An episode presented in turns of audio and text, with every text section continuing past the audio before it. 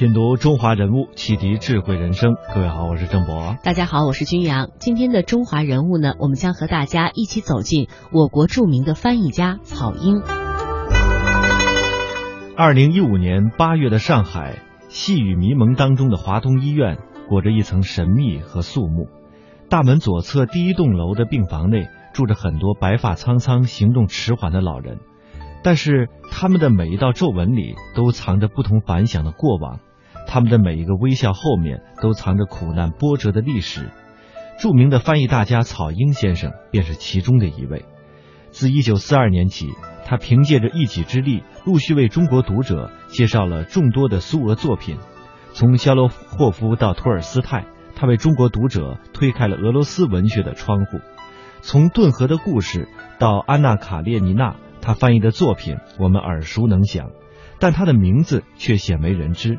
他一生淡泊名利，却以常人难以想象的艰辛，为我们打开瑰丽的俄罗斯文学宝库的大门。一九二三年，原名盛俊峰的草婴出生在浙江宁波。一九三七年，抗战爆发以后，他随家人迁居上海。那个时候正好国内首次出版《鲁迅全集》，草婴读后如获至宝。这对他今后从事文学翻译工作产生了不小的影响。后来，真正将草婴带入翻译之路的，对他未来的人生产生重大影响的人物是江春芳。这位当时的地下党领导人，不仅让草婴的俄文水平进步神速，还为他带来了参与翻译工作的机会。我们来听一听草婴生前谈鲁迅作品对他的影响，以及他与江春芳的师生情。因为我年轻的时候，从作家来说，鲁迅的影响是最大的。那鲁迅不仅是一个伟大的作家、文学家，而且是伟大的思想家。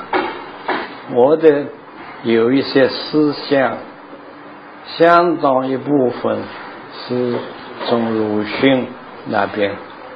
传到我手里。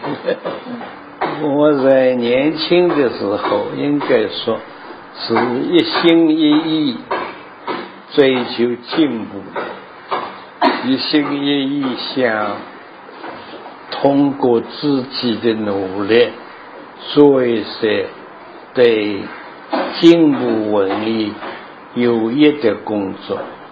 那么，鲁迅是一个。很典范的一个老师。我学俄文就是比较特别的，就是我在一九三八年在上海的报上读到一则新闻广告，说有人教俄文。那是一九三八年的时候，我就根据这则广告。找上门去，碰到了一个俄国的呃太太，她跟着就是可愿意教我问，那么我就找上门去，根据他的教导，我说怎么学，他就是很简单的，他说一块钱一个小时。我跟蒋春芳老师这个一方面遇到也很自然，就是我在追求学习进步思想、进步文艺水平的时候，碰到了蒋春芳同志的，他呢正好是我最需要的一个俄语这方面的老师。所以在这种情况底下呢，我就找到了蒋春芳同志这位老师。他对我的帮助，一个是他的俄文非常好，第二呢，他千方百计要培养我在俄文方面取得进步。蒋春芳同志是我的真正的老师，他让我了解了。这个反法西斯斗争的重大意义。另外呢，他用亲身的实际行为来帮我理解了解反法西斯斗争的意义。在这段时间，蒋胜方同志对于我的教导教育什么都特别大。从事翻译工作呢，应该说是从一九四一年开始。第一部作品呢，就是苏联有个短篇小说，就是我翻译的。嗯。啊，这篇小说实际上是充分反映了反法西斯战争的本身的这个具体的情况。这故事很短，几千个字。蒋胜光同志，呃，把它翻译成俄文，我根据他这俄文，也有把它翻译成中文。人物穿越时空，人生启迪智慧，人文润泽心灵，人性彰显力量。香港之声，中华人物。为你细数那些被历史记住的名字。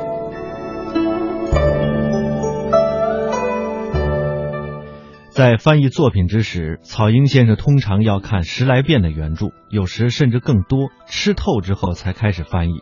他认为，只有这样，原著当中的一个又一个人物才会在脑海里活灵活现，这就是形象思维。要翻译好作品，不仅要把人物关系理清楚，还要把他们之间各自的性格特征、诸如生活习惯等等这些都要搞明白，这是翻译前必做的案头工作。草营先生喜爱托尔斯泰的作品，除了其中洋溢的人道主义精神之外，还因为他们有着强烈的艺术魅力。他认为，好的艺术作品应该引人入胜，发人深思。托尔斯泰的作品就是具备这样的特点。当他翻译《安娜·卡列尼娜》的时候，有一次他的学生张海玲上门拜访，发现老师忧郁又有些激动。后来草婴才告诉他，安娜死了。我刚才在翻译《安娜之死》，心里真难过。学生张海玲认为，草婴的译作之所以打动人，是因为他把自己和原作者真正融合在了一起。草婴对于托尔斯泰的作品有着很高的评价，翻译其作品。对自己的人生产生了极大的影响。我觉得俄罗斯有许多伟大的作家，托尔斯泰是其中最伟大的一个俄罗斯作家。那个像托尔斯泰，老托尔斯泰，那他的作品本身。就是最了不起的啊！因此呢，啊，托尔斯泰的作品，在我翻译的中间是起了很大的作用的。我把很大的精力、时间花在翻译老托尔斯泰的作品上。我在翻译。托尔斯泰的作品上，在中国大概是数量方面最多的一个。呃，另外嘛，我也最花最大的精力在这个这份工作上啊。至于这中间的甜酸苦辣，那就只有自己知道了。但是我。比较下来，我能做的工作不是很多，但是有一点，但是在这有一点工作中间，我要挑选最值得我花时间、花力气去做的，那就是托尔斯泰的作品。我这么一个人。生活在这么一个时代，究竟怎么做、做什么最能够发挥作用？也就是说，最能够啊起到积极的影响。那么，这我经过反复的推敲、比较，最后决定翻译托尔斯泰的作品。托尔斯泰的作品呢，数量很大，啊，影响的非常广泛。这个托尔斯泰的作品中间，我最喜欢、影响最大的还是安娜·卡列尼娜。这是我花的时间也比较最多、最长啊，就是反复修改的最多的也这一部作品。托尔斯泰的作品，特别是像《安娜·卡列尼娜》这样的作品，我觉得这是已经达到了文艺作品的顶峰。就是达到这样顶峰的时候，我当然也有所比较，有所的选择，啊，比较选择下来，我最后得出个结论，就是应该翻译三大名著，啊，从三大名著上面去汲取力量，生活的力量，人物。穿越时空，人生启迪智慧，人文润泽心灵，人性彰显力量。香港之声，中华人物，为你细数那些被历史记住的名字。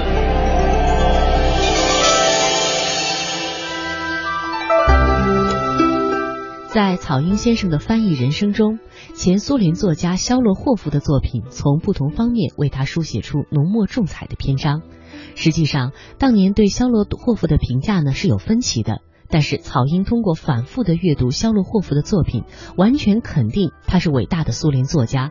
草英认为，在苏联作家当中，肖洛霍夫是继承十九世纪俄国现实主义文学传统很出色的一个。尤其是继承托尔斯泰的传统，发扬他的人道主义精神。因此，二十世纪五十年代，他翻译了肖洛霍夫的大量的作品。我们来听一听，对于肖洛霍夫，曹英有哪些肺腑之言呢？这两个作家在我的一生翻译中间都是关系重大。俄罗斯是托尔斯泰，苏联就是肖洛霍夫。那么肖洛霍夫之所以了不起呢？因为他本身既是伟大的作家，又是苏联时代最了不起的大作家。因此，我翻译他的作品，实际上呢，既表达了我对苏联的时代。俄罗斯文学的这种去向往，这些作品深深的打动了我。我因此翻译这些作品是非常受感动的，也因为非常受感动呢，自己呢在翻译的时候也经历了同样的感情上的这波澜。所以，因此，呃，苏苏联作品这些的翻译介绍，对于我今后长期从事苏联作品的翻译，都是影响很大的。嗯。哎，我是深深的被这些作品本身所影响，受到鼓舞。我翻译了苏联的很多作品，其中特别是肖洛霍夫的作品，因为肖洛霍夫在苏联作家中间是第一号人物。嗯。那么我翻译他的作品，呃，影响特别大，也可以说呢，这个效果特别显著。溯华夏五千年，英才辈出；激扬文字，书写风流；跌宕声韵，记录千秋。征战沙场，气吞山河。这里是香港之声，中华人物。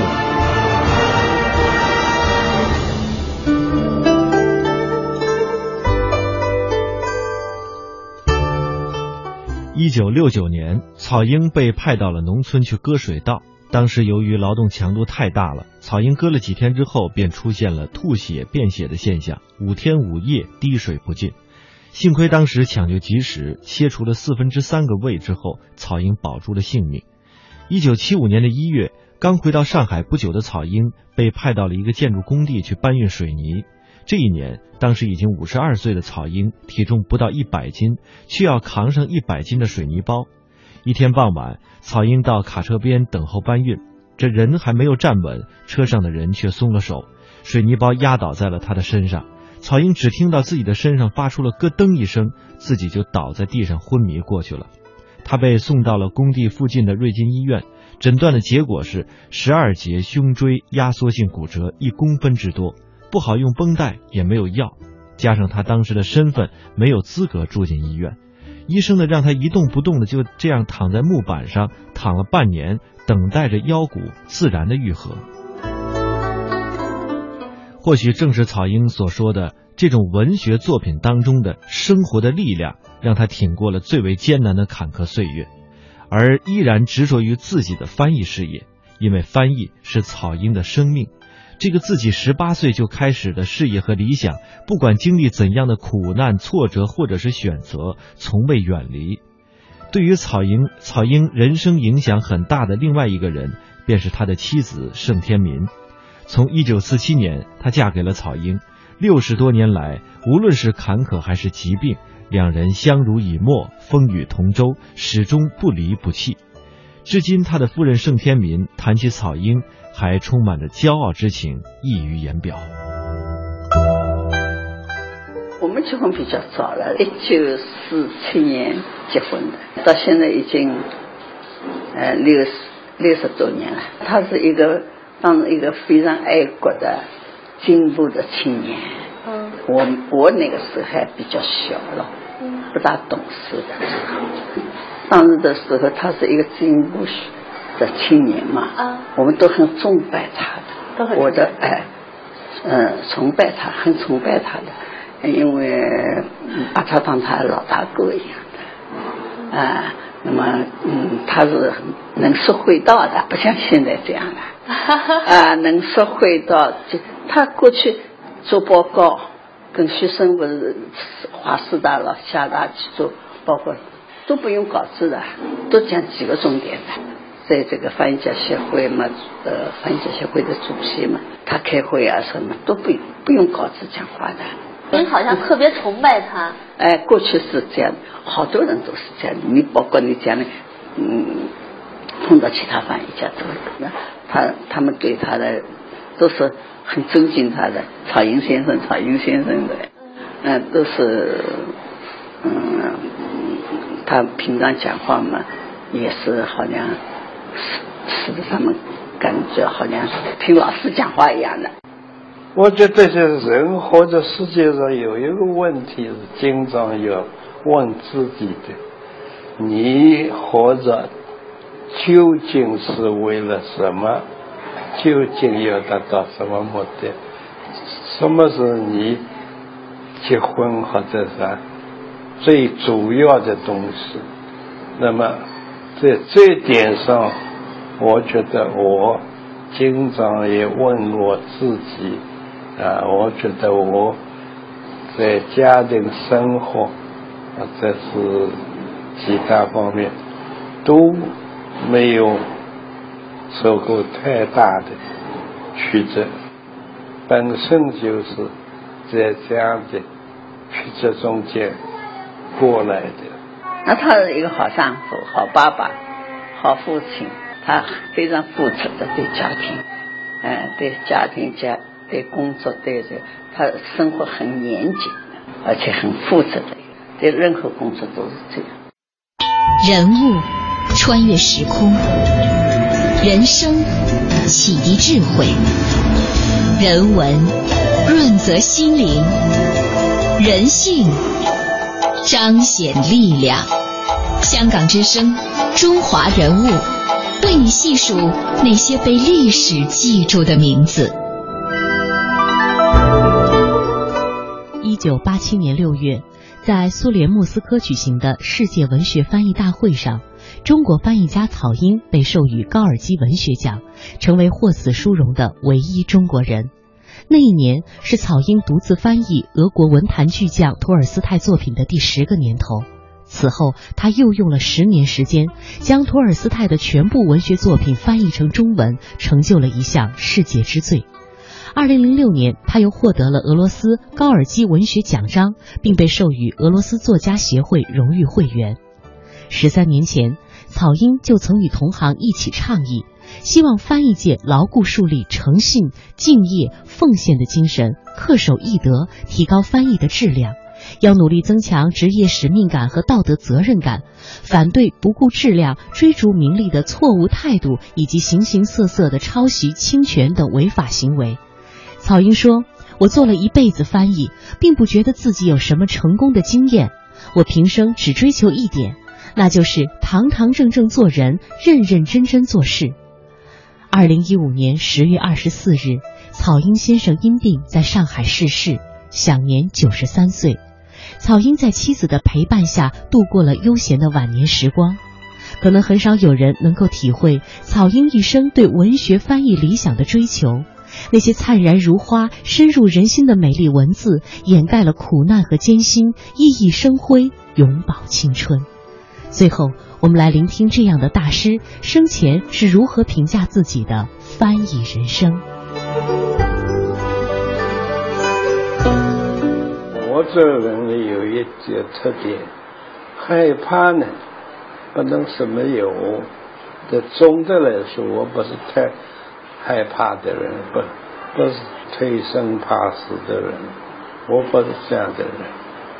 因此呢，在遇到各种困难的时候，在碰到各种不正当的这个待遇的时候，我会咬这个牙关，坚持下来，挺过去。